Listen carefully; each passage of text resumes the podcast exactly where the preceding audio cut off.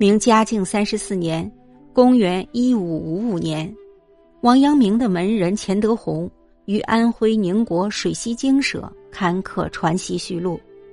在此之前，钱的童年曾才汉已先于湖北荆州刊刻了遗言。